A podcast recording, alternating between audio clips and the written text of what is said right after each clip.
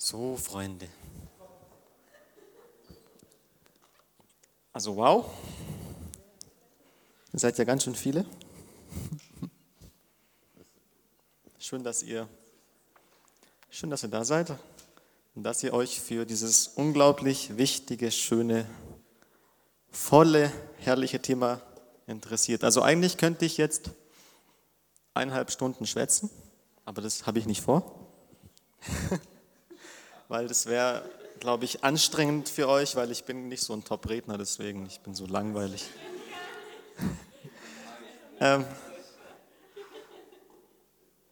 gut, ähm, wie gesagt, wir werden nachher noch so ein bisschen QA machen. Fragen einfach reden zu dem Thema, so, so breit wie ihr es möchtet, ja. Also ich bin da für jede Frage offen. Egal, es kann auch ganz persönliche Frage sein. So für mich als Lobpreisleiter oder so, also egal. Ähm, ich habe natürlich noch ein paar Fragen vorbereitet, die schon ein paar Leute gestellt hatten. Aber ich möchte, dass wir das hier alles interaktiv machen. Also ich, ich mag das nicht, wenn ich hier stehe und schwätze. Und ich glaube, es bleibt doch nicht viel hängen, wenn ich nur schwätze. Deswegen machen wir das interaktiv. Deswegen wäre es sehr gut, wenn jeder was zu schreiben dabei hat. Mindestens eine Notizfunktion vom Handy.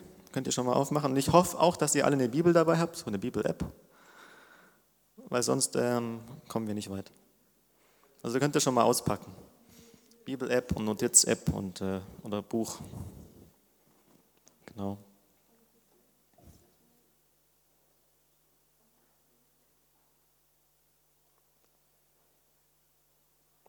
Also ich möchte euch mal kurz sagen, worum es heute grob geht. Weil Anbetung ist ein sehr breites Thema.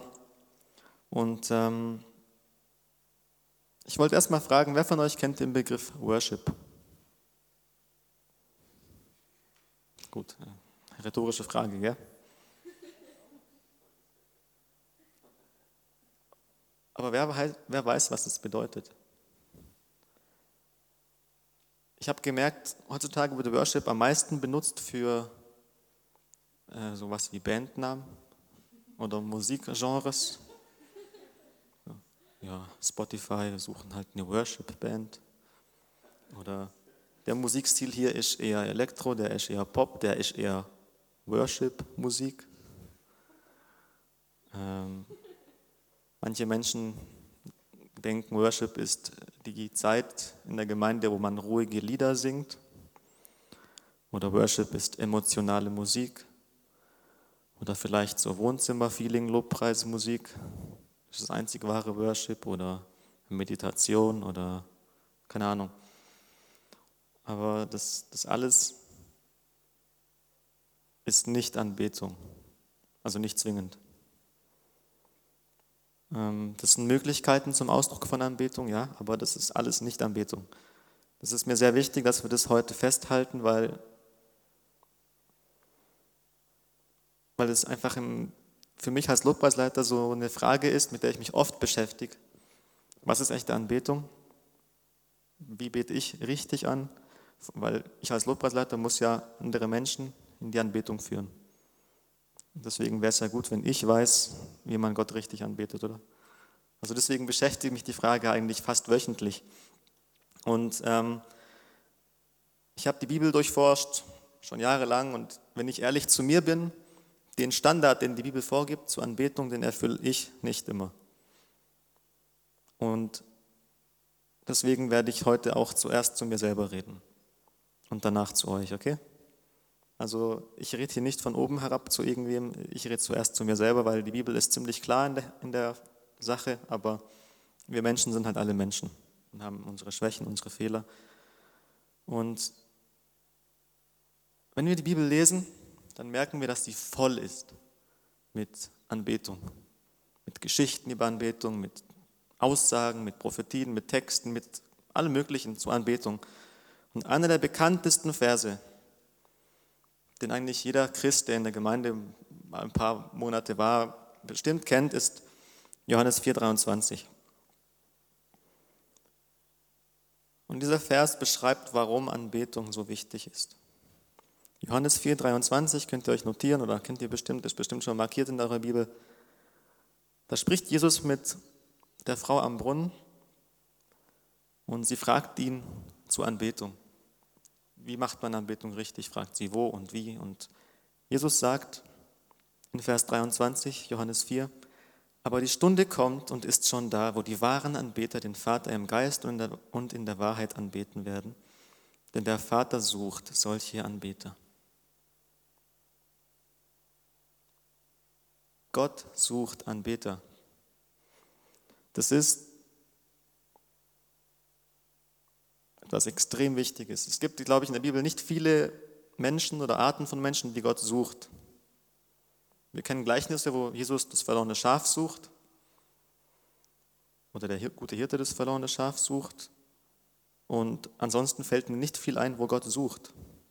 Manchmal sucht Gott einen Mann, der für ihn äh, spricht. Das war, glaube ich, in Jesaja. Wer wird für uns reden und hingehen?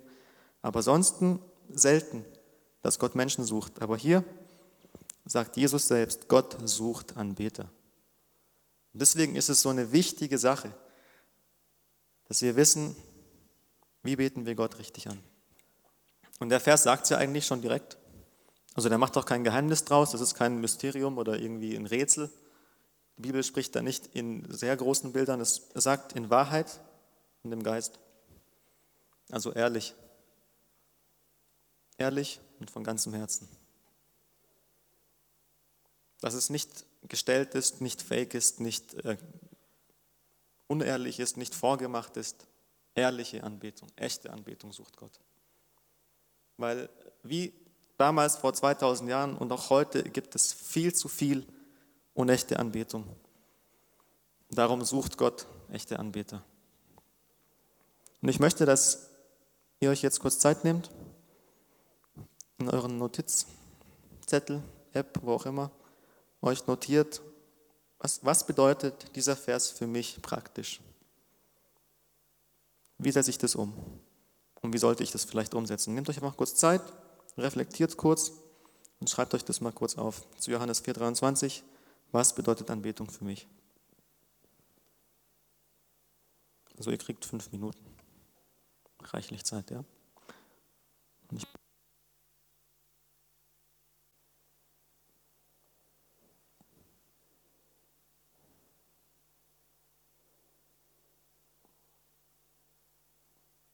Also ich wollte jetzt noch vielleicht ein Bibelstudium einbauen hier, aber ich glaube, das wird zu knapp da mit der Zeit, deswegen ähm, ist das dann Nacharbeitung von euch. Ihr dürft, ihr dürft ähm, die Bibel durchforschen nach Stellen, wo Anbetung vorkommt. Weil die Bibel ist voll, voll davon, sehr reich mit sowas. Und ähm, der einzige Weg, wie wir ein biblisches Verständnis von Anbetung bekommen, ist, wenn wir die Bibel durchforschen. Und ich habe ähm, diesen Vers, Johannes 4,23, tatsächlich, ähm, ich habe mir dann ein Vorbild an meinen Bruder genommen, im Urtext nachgelesen auf Griechisch und geschaut, was das Wort Anbetung auf Griechisch dort eigentlich heißt. Und zwar ist das Griechisch ähm, proskineo, ist aus zwei Wörtern zusammengesetzt, pros und kyon. Pros ist sowas wie zu und Kyon ist, man höre und staune, Hund. Hund. Hund. Also, ich habe das vor ein paar Jahren zum ersten Mal ähm, gelesen und ich habe es letztens nochmal nachgeschaut und da geht es grundsätzlich darum, dass man sich niederbeugt, runter auf den Boden, wie ein Hund. Also wirklich, da, da geht's, es es ist richtig, also das Wort auf Griechisch ist richtig heftig.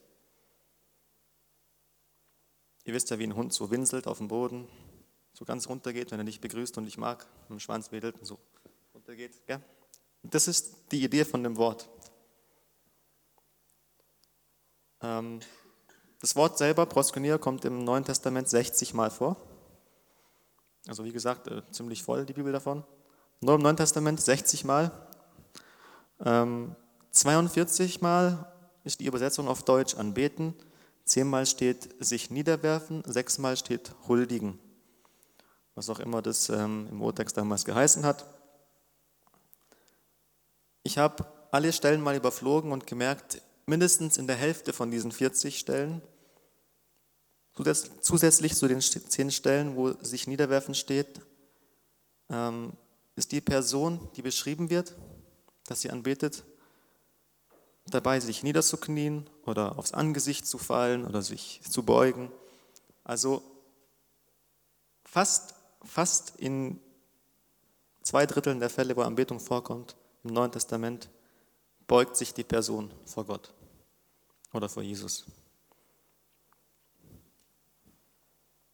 Das ist das Bild, was die Bibel mit Anbetung verbindet. Jetzt zurück zum Anfang,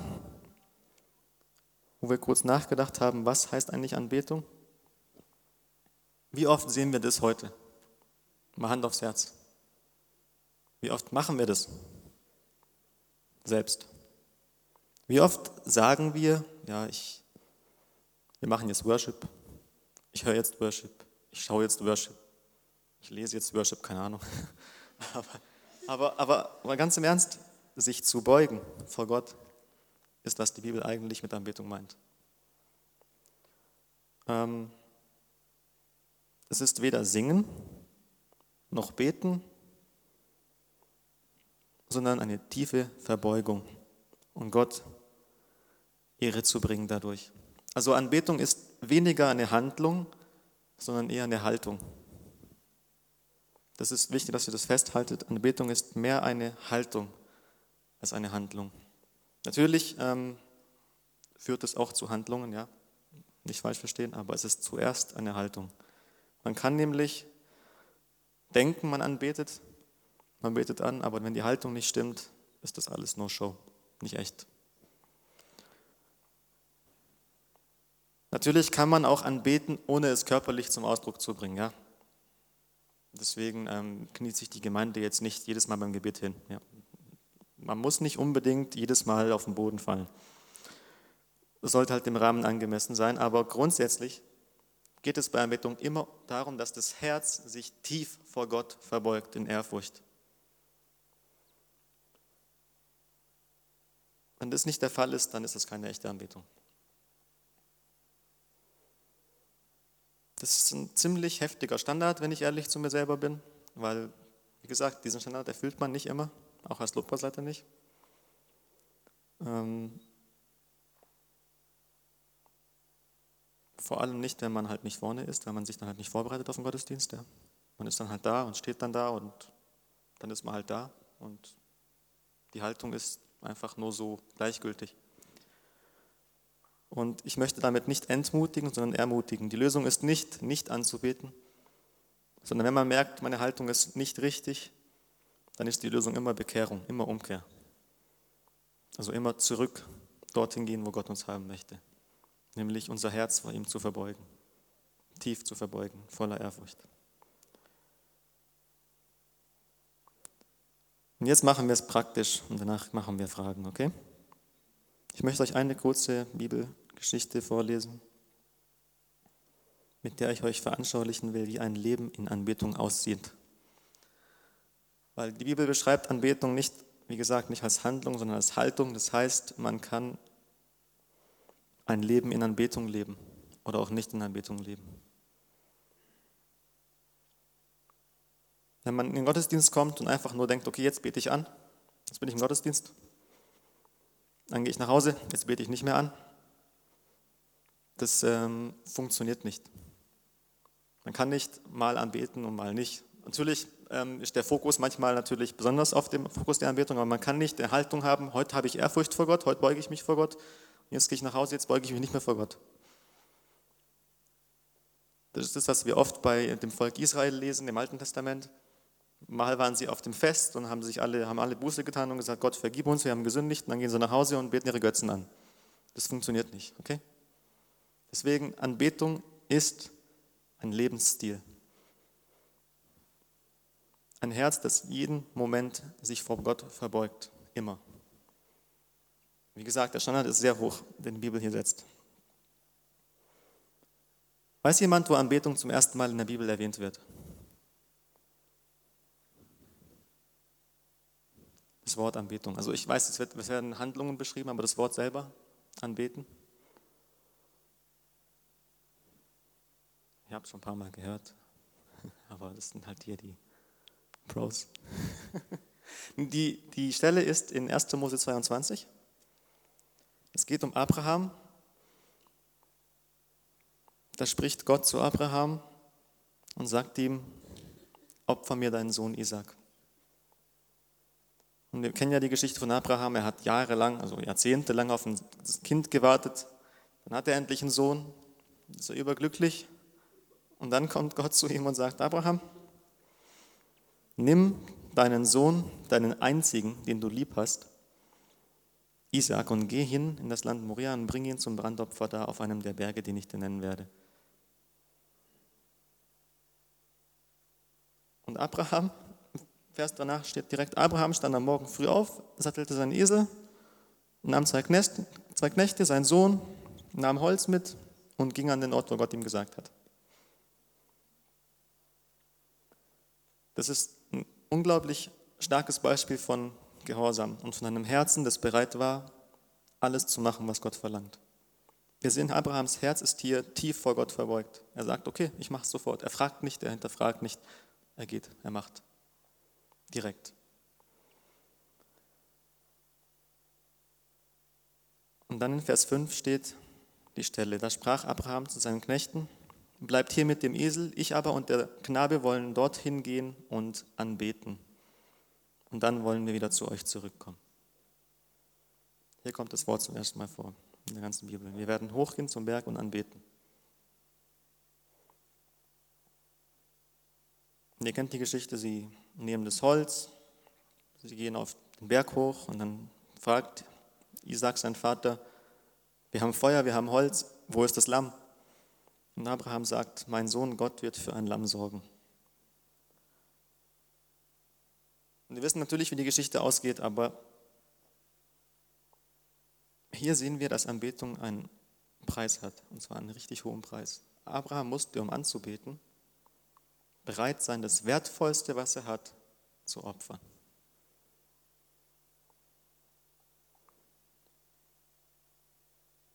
Also wie gesagt, Anbetung geht nicht nebenbei, so ein bisschen. Man kann, nicht, man kann auch nicht aus Versehen anbeten. Das gibt es nicht. Man kann nicht halbherzig anbeten und sagen, ich mache das jetzt halt so aus dem Rest vom Tag. Man kann bewusst anbeten oder nicht anbeten. Beziehungsweise, wenn wir uns entscheiden, Gott nicht anzubeten, beten wir jemand anderen an oder uns selber oder etwas anderes. Weil Menschen beten immer an. Jeder Mensch betet was an. So sind wir halt gemacht. Es gibt niemanden, der nichts anbetet, außer vielleicht jemand, der ganz depressiv in seinem Zimmer liegt und sonst nichts mehr macht. Aber gut, das ist ein anderes Thema. Ähm, der Preis der Anbetung war für Abraham das teuerste, was er hatte, das kostbarste, was er hatte. Und die Frage ist, was kostet Anbetung uns heute? Müssen wir ein Opfer bringen? Müssen wir auf den Berg hochgehen? Müssen wir irgendwie Blut vergießen? Nein, weil Jesus den Preis schon bezahlt hat. Das ist unglaublich. Wir leben in einer Zeit, wo der Preis für die Anbetung schon bezahlt wurde. Also das Opfer ist gebracht. Für das Lamm wurde gesorgt. Gott hat seinen Sohn gesandt. Er hat für unsere Schuld bezahlt. Was kann uns Anbetung noch kosten dann? Fragen wir uns vielleicht. Und dann gehen wir ins Neue Testament und ähm, wir finden heraus, dass es kein Opfer mehr gibt, das gebracht werden muss, damit wir anbeten können. Aber wir werden immer ein Opfer bringen, wenn wir anbeten wollen. Wenn wir Gott lieben, wenn wir errettet sind, dann bringen wir ein Opfer. Und dieses Opfer finden wir beschrieben in Römer 12, Vers 1 sagt Paulus, ich habe euch vor Augen geführt, Geschwister, wie groß Gottes Erbarmen ist. Die einzige angemessene Antwort darauf ist die, dass ihr euch mit eurem ganzen Leben Gott zur Verfügung stellt und euch ihm als ein lebendiges und heiliges Opfer darbringt, an dem er Freude hat. Das ist der wahre Gottesdienst und dazu fordere ich euch auf. Also Römer 12, Vers 1 einer der wichtigsten Verse in der ganzen Bibel. Den hat Joe früher als Jugendleiter war noch immer, immer wieder erwähnt. Unser Leben ist das lebendige Opfer. Ein Leben der Anbetung ist das lebendige Opfer, das Gott verdient. Weil am Ende hat Jesus alles für uns hingegeben und er, verdient unser ganzes Herz, unser ganzes Leben. Also unser Opfer heute ist unser Herz. Das ist der Preis für die Anbetung. Man könnte sagen, gut, der Preis ist klein, aber wenn man sein Herz überprüft und kennt und weiß, wie der Kampf um das Herz heutzutage so abläuft, merkt man, das ist manchmal, manchmal ein ziemlich großer Preis. Sein Herz auf Gott auszurichten und auf nichts anderes. Und ich will auch nicht sagen, dass man jetzt nicht arbeiten soll, nicht äh, Schule gehen soll, nicht Spaß haben soll. Ist alles in Ordnung, ja. Aber es geht darum, dass das Herz immer vor Gott verbeugt ist. In allem, was man tut. Und wenn man was macht, weil man sagt, okay, irgendwie habe ich das Gefühl, ähm, wenn, ich das jetzt vier Stunden mache, dann wird das vielleicht nicht unbedingt das sein, was Gott gefällt, dann sollte man das vielleicht nicht machen. Vielleicht dann halt nur eine halbe Stunde, dann reicht es auch. Also ich meine, jeder weiß ja, womit er seine Zeit totschlägt. Ja. Also, es geht nicht unbedingt darum, dass man jetzt nichts mehr machen darf, aber es geht, es geht einfach um den Fokus des Herzens. Mein letzter Punkt, bei Anbetung geht es nicht, also nie, und ich möchte es wirklich ganz, ganz stark betonen, bei Anbetung geht es nie darum, wie ich mich fühle, was ich spüren, hören oder erleben will. Da geht es bei Anbetung nie darum, kein bisschen. Also wir singen nicht, wir heben nicht die Hände, wir beten auch nicht und wir knien uns auch nicht nieder, um ein tolles Gefühl zu erleben oder uns zu verlieren in dem Moment oder, um zu tanzen oder runterzukommen oder keine Ahnung, uns zu entspannen oder zu weinen. Das gehört alles dazu, wenn man Gott begegnet. Das sind alles natürliche Reaktionen. Wir finden das auch in der Bibel. Und das haben wir auch selber teilweise schon erlebt. Aber bei Anbetung geht es nicht mal darum, Gott zu erleben. Okay? Das, ist, das ist mir sehr wichtig. Bei Anbetung geht es nicht mal nur darum, Gott zu erleben. Es geht nur darum, sich vor dem Schöpfer des Universums, dem Retter der Welt, dem heiligen Gott, der uns so, so sehr liebt und der uns der aber Gemeinschaft mit uns haben will, es geht darum, sich vor diesem Gott voller Ehrfurcht zu beugen und tief zu beugen. Und das kann man natürlich innerlich machen, ja, man kann es innerlich im Herzen machen. Ich beuge mich jetzt vor Gott, aber und ich würde auch nie behaupten, man kann nur auf den Knien richtig anbeten, okay? Nicht falsch verstehen, aber eine innere Haltung der Anbetung wird sich auch in meinem ganzen Leben, auch in meiner körperlichen Haltung manchmal zeigen. Also ich werde jetzt nicht erwarten von mir, auch nicht von euch, dass man jetzt jedes Mal hier im Lobpreis oder im Gebet sich hinkniet. Ja, nicht falsch verstehen, aber es geht um vollkommene Hingabe. Alles andere ist zu wenig, es ist nur Fake, es ist nur Spielerei. Und es macht mich manchmal echt traurig, so viel Heuchelei bei Christen zu sehen. Vor allem, wenn ich es bei mir selber bemerke, was für ein Heuchler man manchmal ist. Man sagt, ich bete an, aber eigentlich ist die Haltung überhaupt nicht so im Moment. Das ist einfach nur traurig und wenn wir uns das so, so anschauen, dann merken wir, warum Gott Anbeter sucht. Also wenn ich ehrlich zu mir bin, dann verstehe ich, warum Gott echte Anbeter sucht. Weil ich bin nicht immer ein echter Anbeter.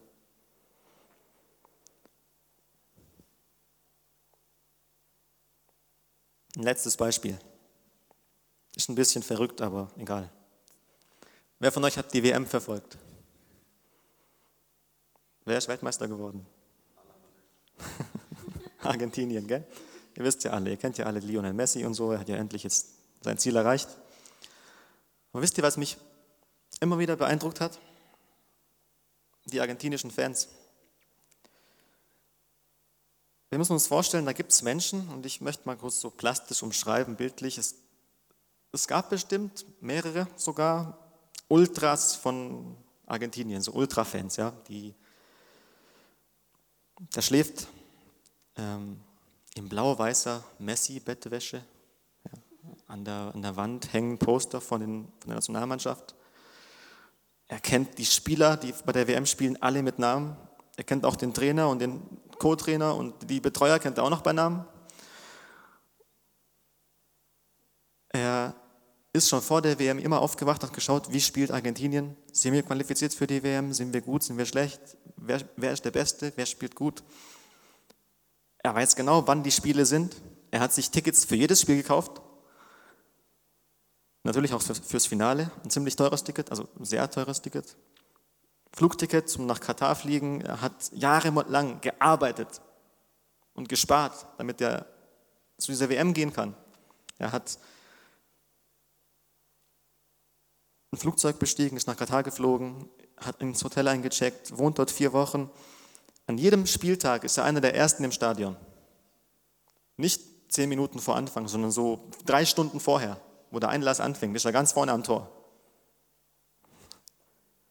Mit Gesichtsbemalung und, und Argentinien-Flagge und Messi-Trikot und allem, was dazugehört. Und seine Kumpels dabei und die, die haben schon die, die Lieder gelernt zusammen, die, die üben schon die, die Sprechchöre und die Songs, die sie während dem Spiel so singen werden, damit die Mannschaft besser spielt, damit sie sie anfeuern können. Und als Argentinien das erste Spiel verloren hat, hat er geweint, als wäre die Welt zusammengebrochen.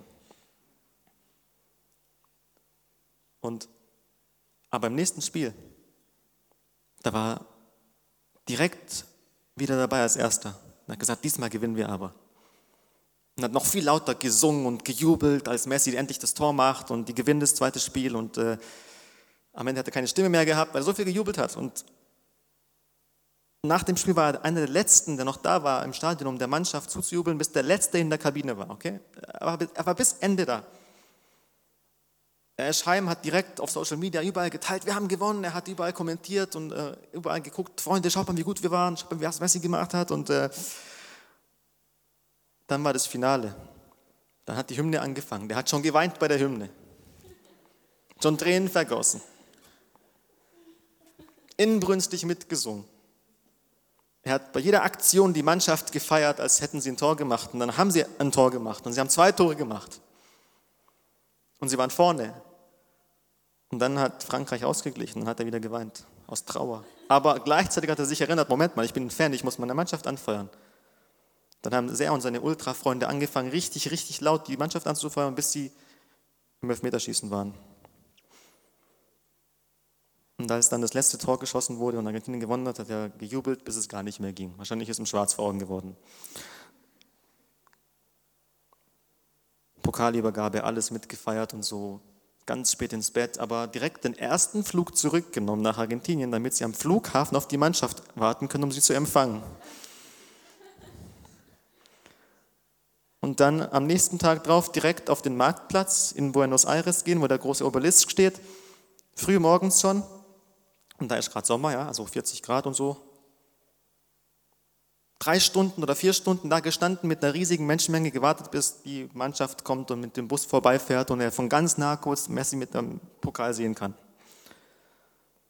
Und dann ist er als einer der Letzten von diesem Platz heimgegangen und schläft jetzt in seinem Argentinien-Bettwäschen, Messi-Trikot und ähm, wird sich bestimmt noch fünf Wochen darüber freuen. Er wird noch seinen Enkeln über diese, dieses Erlebnis erzählen, ja?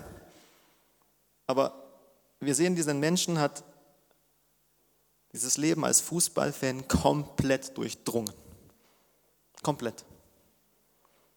Und er, hat auch, er war jetzt nicht immer bei der WM, ja? Er hat auch nicht immer gejubelt, auch nicht immer äh, beim Spiel dabei zugeschaut, aber sein ganzes Leben war ausgerichtet auf diesen Moment. Das Traurige ist, da wird nicht viel bleiben, außer ein paar Erinnerungen. Aber wie gesagt, jeder Mensch betet was an. Und für uns Christen ist es anders. Wir beten einen ewigen Gott an. Unsere Anbetung ist bedeutend. Sie hat Ewigkeitswert. Wir werden uns selbst großen Segen bekommen, wir werden unsere Familie segnen, wir werden unsere Mitmenschen segnen, unsere Gemeinde, wir werden unsere Gesellschaft und Generationen nach uns segnen, wenn unsere Anbetung echt ist. Wie gesagt, Gott sucht heute nach echten und nach wahren Anbetern. Und die Frage ist, wirst du einer sein?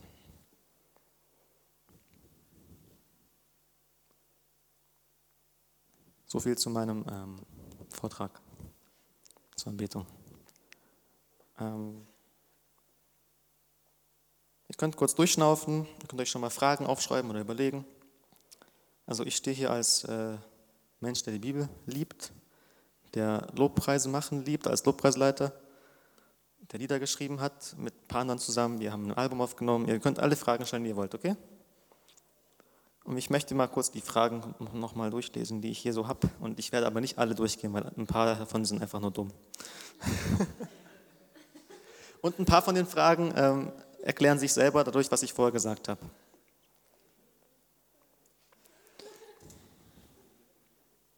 Eine Frage war, wer entscheidet, wessen Anbetung gut oder schlecht ist? Eins, zwei, drei. Gott. Ja, aber ähm, ich habe halt gemerkt bei vielen von diesen Fragen, dass, dass dieses Wort Anbetung einfach viel zu schwammig in den Köpfen ist, dass man, dass man einfach nicht weiß, was es heißt. Viel zu oft wird auch Anbetung mit diesen Dreiviertelstunde, halbe Stunde Lobpreiszeit im Gottesdienst verwechselt.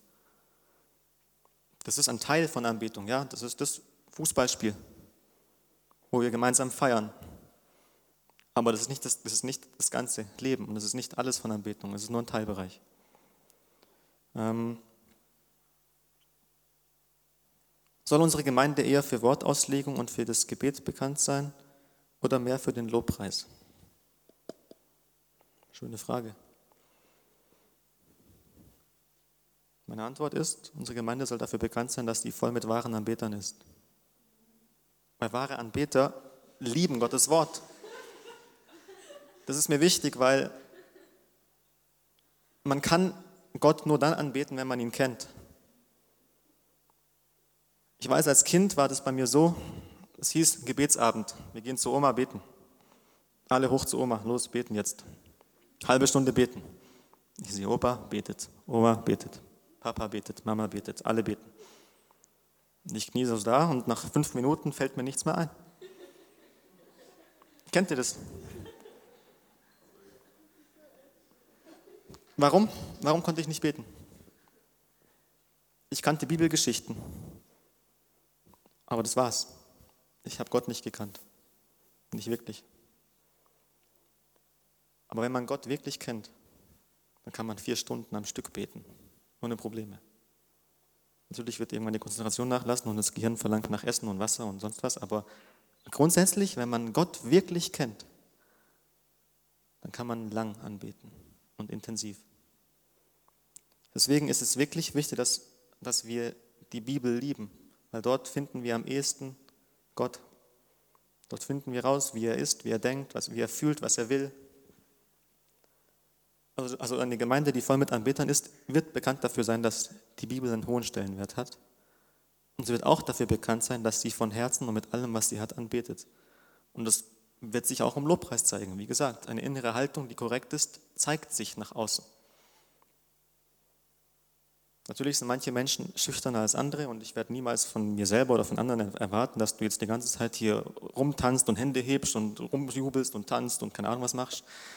Aber wenn, das, wenn etwas im Herzen ist, sieht man das. Dadurch, wie wir reden, dadurch, wie wir handeln, dadurch, wie wir beten, wie wir singen, wie wir mit anderen über Gott reden. Das ist auch ein Teil von Lobpreis, wenn du Zeugnis gibst. Persönlich deinen Freunden zuerst, deiner Familie zuerst und danach den Menschen, die halt fragen. Echte Anbetung wird zu Lobpreis führen und zwar in jeder Lebenssituation. Du wirst immer einen Dank auf deinem Herzen haben, immer ein Lob für Gott auf deinem Herzen haben, immer ein Zeugnis haben, was Gott in deinem Leben getan hat. Du wirst immer etwas zu erzählen haben, wenn du echt in wahrer Anbetung lebst. Deswegen, unsere Gemeinde soll für alles bekannt sein.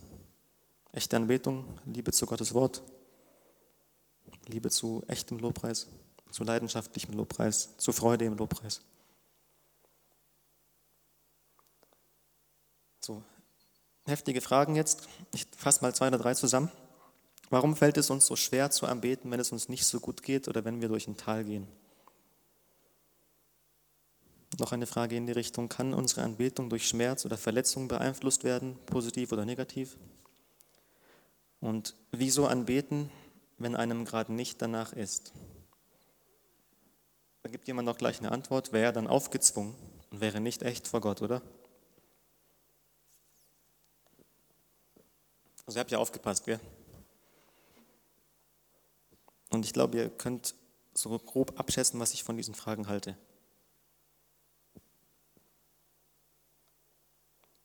Diese Fragen zeigen mir, dass, dass ähm, die Fragenden, und das ist kein Vorwurf, einfach sehr viel ähm, mit dem Wort Anbetung verbinden, was aber nicht Anbetung ist. Also man kann Anbetung vielleicht ersetzen mit hier singen oder beten oder Lobpreise machen, ja. Dann könnte man jetzt hier Stunden drüber reden, aber warum fällt es uns schwer zu anbeten, wenn es uns nicht gut geht? Ging es Abraham gut, als der seinen Sohn opfern sollte? Also ganz locker gefragt. War das ein toller Moment für ihn? Ist er gerade dadurch durch ein richtiges guten Moment im Leben gegangen oder war das ein Tal für ihn gerade? So, ich habe mein Leben lang darauf gewartet und jetzt muss ich ihn hergeben. Wie würdet ihr das einschätzen? Ist das ein Tal oder ist es ein Berg? Ja, auch wenn er auf den Berg geht, ja. Glaubt ihr, ihm war danach, da groß jetzt zu anbeten? So, ich mache jetzt hier Party. Ich freue mich jetzt, dass ich meinen Sohn opfer. Oder war es schmerzhaft ohne Ende? Aber er ist, er ist unser Beispiel, wie ein Herz aussieht, das sich komplett vor Gott verbeugt hat. Und das Ehrfurcht vor Gottes Wort hat. Wenn Gott sagt, ich soll das machen, mache ich das. Ich hinterfrage nicht. Und wie ich mich dabei fühle, ist sowieso nicht wichtig. Das war absolut nicht relevant für ihn. Und ich sage das zuallererst zu mir selber, weil ich weiß, wie es ist, im Gottesdienst zu stehen und zu sagen, ich habe jetzt echt keine Lust mitzusingen. Und beten schon gar nicht, ich stehe jetzt halt da. Hm, der singt aber laut oder leise und komisch. Das Lied mag ich nicht. Also mir ist ja gerade gar nicht nach Lobpreis. Ich kenne das. Aber wenn man das jetzt ganz, ganz heftig beschreiben würde, dann ist ein Fokus, der auf die eigenen Gefühle guckt, auf die eigene Situation guckt und nicht auf Gott schaut, dann ist es eigentlich Götzendienst. Da beten wir eigentlich uns selber an und nicht Gott. Also ich würde jetzt niemanden verurteilen, weil er so denkt. Wir werden jetzt deswegen nicht in die Hölle gehen, ja, also nicht falsch verstehen. Aber, aber es ist am Ende Götzendienst, wenn man seine Gefühle über Gottes Ehre schätzt. Dann ist mein, mein, mein Empfinden wichtiger als Gottes Ehre. Und wie gesagt, Anbetung ist etwas anderes. Und ja, Anbetung kann beeinflusst werden durch Schmerzen und Verletzungen. Liest mal die Psalmen. 150 äh, Kapitel voll mit Anbetung und Lobpreis und Freude, aber auch Trauer und Klage und Schmerz und Sorgen und Fürbitte. Es ist alles drin. Gott ist wichtig, dass wir ehrlich sind. Er sucht wahre Anbeter. Dass wir so, wie wir uns fühlen, vor ihn kommen. Und natürlich muss man dann nicht aufgezwungen ein Lächeln hinsetzen und klatschen und jubeln, wenn man halt nicht gerade das Gefühl hat. Aber dann kann man sein Herz vor Gott ausschütten und sagen, Gott, ich fühle mich gerade nicht gut. Das ist die Antwort auf einen schlechten Zustand, emotional oder körperlich oder seelisch. Es vor Gott auszuschütten. Weil das ist ein Weg, um da Heilung zu finden. Da habe ich oft sehr, sehr oft erlebt. Also die Lösung ist nie zu sagen, ich fühle mich jetzt nicht nach Anbetung, also mache ich es einfach nicht. Und keiner kann mich zwingen, weil das wäre ja nicht echt. Das ist nie die Lösung, nie. Die Lösung ist immer, sich noch tiefer vor Gott zu verbeugen und den Fokus von den Gefühlen auf ihn zu setzen und alles vor ihn abzulegen, am Kreuz abzulegen. Und das hat Jesus selber genauso gemacht. Wenn es ihm schlecht ging, hat er nicht gesagt, okay, ähm, ich gehe jetzt äh, Party machen zu Zachäus und er hat ein ziemlich großes Haus und viel Essen und viel Geld. Da fühle ich mich gut. Er hat sich auf den Berg zurückgezogen, hat gebetet oder in den Garten zurückgezogen, hat gebetet. Das ist die Lösung für für eine schlechte Phase. Und wenn man gerade geistlich so drauf ist, dass man gar nicht beten will, dann ist halt Umkehr die Lösung. Wir als Christen müssen häufig umkehren. Also es geht nicht nur darum, sich einmal zu bekehren und zu sagen, ich bin jetzt bisher Richtung Hölle unterwegs gewesen, jetzt laufe ich Richtung Himmel. Manchmal läuft man halt schief und dann muss man sich wieder korrigieren, dass man wieder geradeaus auf dem richtigen Weg ist. Deswegen ist Umkehr so wichtig. Jeden Tag muss man sich entscheiden, mein Herz muss sich vor Gott beugen. Es ist ein Leben in der Umkehr.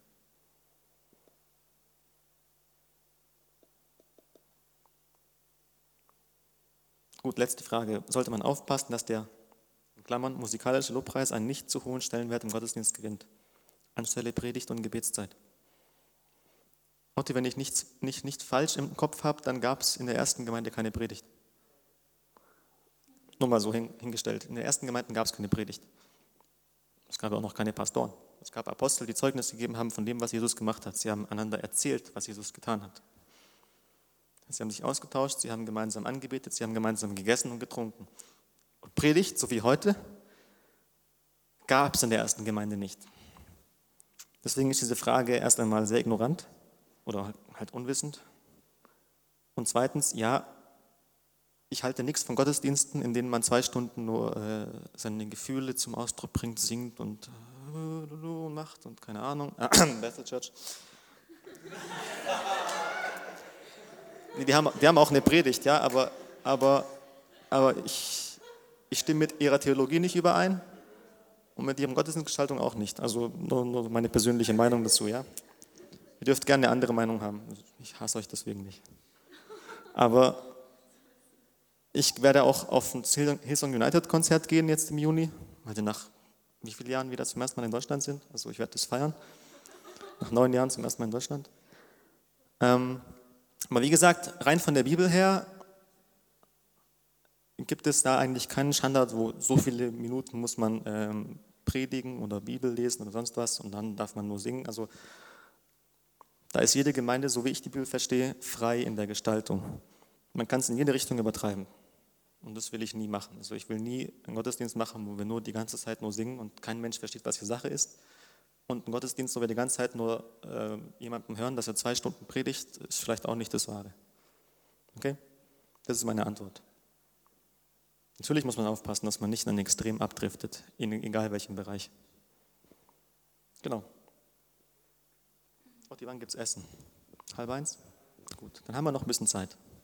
Habt ihr noch sonst Fragen oder Wünsche oder irgendwie Ideen oder Gedanken zu dem Thema? Oder wollt ihr einfach über irgendwas reden zu dem Thema?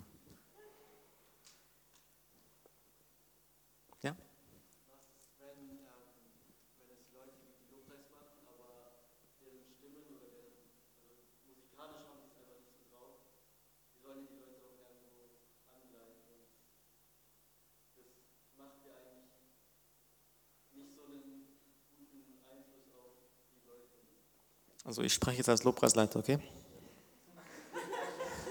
Nicht als Pastor. Ähm,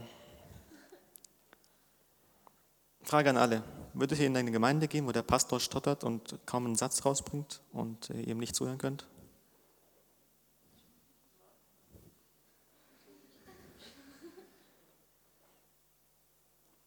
Der soll uns ja Gottes Wort beibringen, oder? Er sollte auch ein bisschen sprechen können und auch klar sprechen können, oder? Also es sollte jetzt nicht irgendwie jemand sein, der kein Wort sauber rüberbringt. Das ist meine Meinung zu singen, zu singen und zu Instrumente spielen. Wenn man jemanden irgendwo hinleiten will, sollte man vorauslaufen und nicht vorausstolpern. Nee, es ist halt so. Es, ist, es, klingt vielleicht sehr hart, ja, aber es ist halt so, weil die Welt ist so, wie sie ist und man kann niemanden irgendwo hinführen, wenn man nicht selber den Weg laufen kann. Also, das ist halt so. Dann ist man eher im Weg. Ich würde jemandem, der es noch nicht so weit ist, immer sagen, nimm Unterricht. Ich persönlich bin kein Musiklehrer, aber es gibt Musiklehrer hier, viele in der Stadt oder Otti und er ist aber voll momentan. Es gibt zu allem, jedem Instrument, zu Gesang, zu allem, was man, was man machen kann. Vorne im Lobpreisteam gibt es Schule, die man besuchen kann. Und es gibt auch Internetmaterial zu Genüge. Wenn man genug Motivation hat, kann man es sich selber auch beibringen, gewissen, zu ein bisschen gewissen Grad. Also wir hatten auch Leute in der Band, die alles nur per Internet gelernt haben. Also das ist alles möglich. Also es ist, es ist wieder nur eine Frage vom, vom Herz. Klar muss das Herz vom Leiter richtig sein. Also es geht jetzt nicht darum, dass wir hier perfekte Musik machen. Also das machen wir auch nicht. Wirklich, das mache ich nicht. Also ich verspiele mich häufig da vorne und ich singe auch manchmal den falschen Text. Und äh, ja, das passiert halt. Wir sind alle Menschen, wir sind alle keine Profis, ja. Aber, aber es geht darum, dass, dass man halt dass das Herz dabei ist, ich möchte Gott dienen und ich möchte anderen Menschen dienen. In der Hinsicht. Und wenn es heißt, ich muss jetzt halt stundenlang üben, damit ich anderen dienen kann, dann heißt es das halt. Und wenn es Geld kostet, Unterricht zu nehmen, dann heißt es es halt. So ist es halt bei, bei, bei allem, was man macht, was man nicht kann und lernen muss. Genau, das ist meine Antwort. Aber es gehört sehr, sehr, sehr viel Fingerspitzengefühl und Feingefühl dazu, sowas ähm, rüberzubringen. Und ich würde das auch vorsichtiger formulieren als ich jetzt.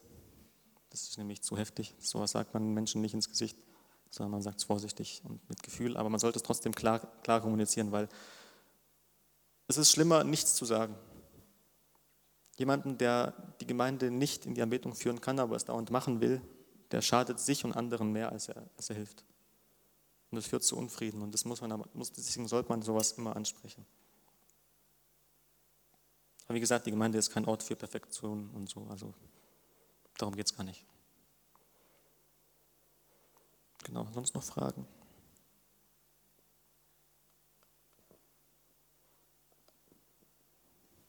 Egal wozu. Also, wir können über alles schwätzen. Wir haben noch Zeit.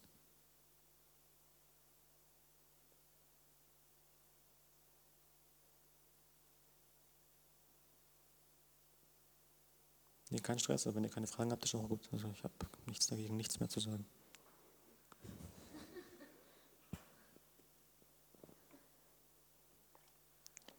Also mir ist wichtig, dass wir mitnehmt, dass wir alle mitnehmen, dass biblische Anbetung in der Bibel gefunden wird, dass wir alle es uns zu Herzen nehmen, also ich zuerst und die alle auch, was es heißt und es umsetzen und es anderen weitersagen.